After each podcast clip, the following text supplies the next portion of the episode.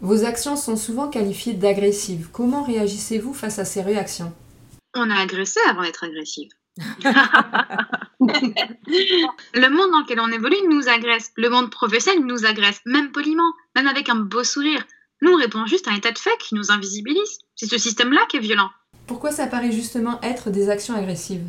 Mais c'est ce qu'on raconte qui est agressif. C'est pas nous qui sommes agressifs, c'est la situation que nous décrivons qui est violente. En fait, ce qui est violent, mais je comprends bien, c'est on rend visible la domination et sa violence. Ça, c'est violent quand on ne s'en rend pas compte. Le jour où on se rend compte qu'on contribue inconsciemment à un système de domination, le jour où on le prend dans la gueule, c'est hyper violent. je l'ai vécu, je pense qu'on l'a tout vécu et on le vivra encore, ça c'est sûr. Mais ça ne veut pas dire que c'est la personne qui nous le dit qui est violente. Il ne faut pas confondre la lettre et le messager. Et nous, nous sommes juste des messagères. On dévoile quelque chose et c'est cette réalité-là qui est violente. En aucun cas, c'est nous. Moi, des fois, ça me blesse un peu, euh, comme c'est moi qui suis visible. Souvent, ça me blesse d'ailleurs. J'ai pourtant une amie proche, par exemple, qui a été une des premières à être au courant. Je l'avais mise dans le coup. Et il n'y a pas très longtemps, elle me dit Ah, c'était bien là, t'étais pas agressive. Et je lui dis Mais raconte-moi quand est-ce que j'ai été agressive? Et en fait, elle n'a pas su me dire. Il y en a beaucoup aussi, euh, enfin pour certains, toute remise en cause est perçue comme agressive. Enfin, dès qu'on se permet en fait d'avoir une position critique envers leur discours, c'est perçu comme agressif, même si c'est dit avec des termes tout à fait, euh, enfin sans insulte quoi c'est aussi parce qu'on est des femmes que c'est perçu comme agressif en fait. Parce qu'on n'a peut-être pas l'habitude que des femmes expriment leurs opinions de façon très tranchée et très directe, mais plutôt élevées pour dire les choses avec beaucoup de douceur et de diplomatie. Et quand on se soustrait à cette habitude comportementale, on est perçu comme étant agressive. On va très vite lire des qualificatifs de l'ordre de euh, hystérique, etc. Une femme en colère n'est pas en colère, elle est hystérique elle n'a pas de force de caractère, elle est agressive. Donc je pense que c'est aussi perçu comme ça et il faut voir aussi bon euh, ben, euh, quand même des réactions entre des termes de féminisme, de lynchage, de macartisme, d'islamiste aussi hein. Délation. Ah oui, délation, c'est le grand mot a quand même entendu Marie se faire surnommer Marie Daesh. Hein. Je, veux dire, c'est quand même euh, cette inversion rhétorique d'utiliser des termes d'oppresseurs pour qualifier des gens qui dénoncent des oppressions. C'est une mécanique qui est assez récurrente également à l'égard des minorités visibles.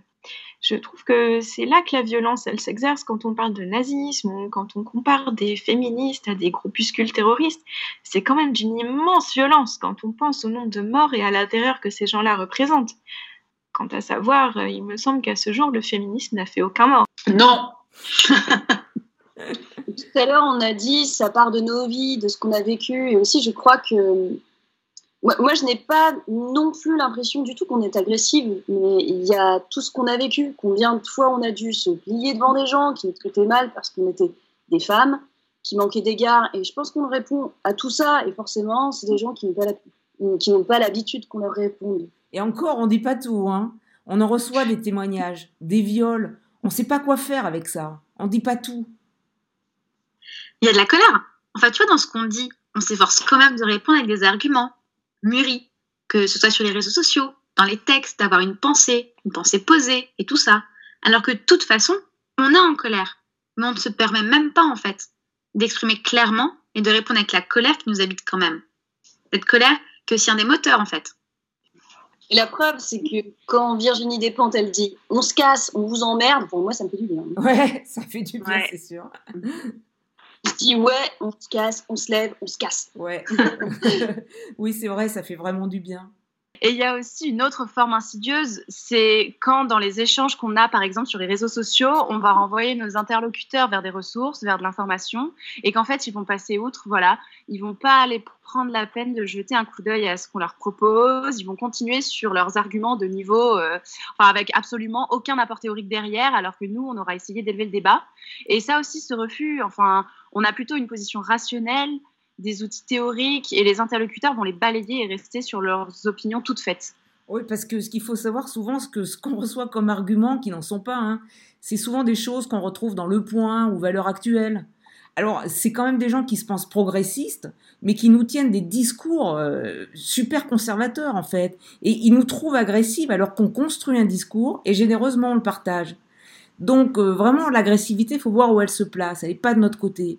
Je comprends bien que ça peut être perçu ainsi, mais en tout cas, à bien y regarder, nous ne sommes pas ainsi. Ce sont les situations qui le sont.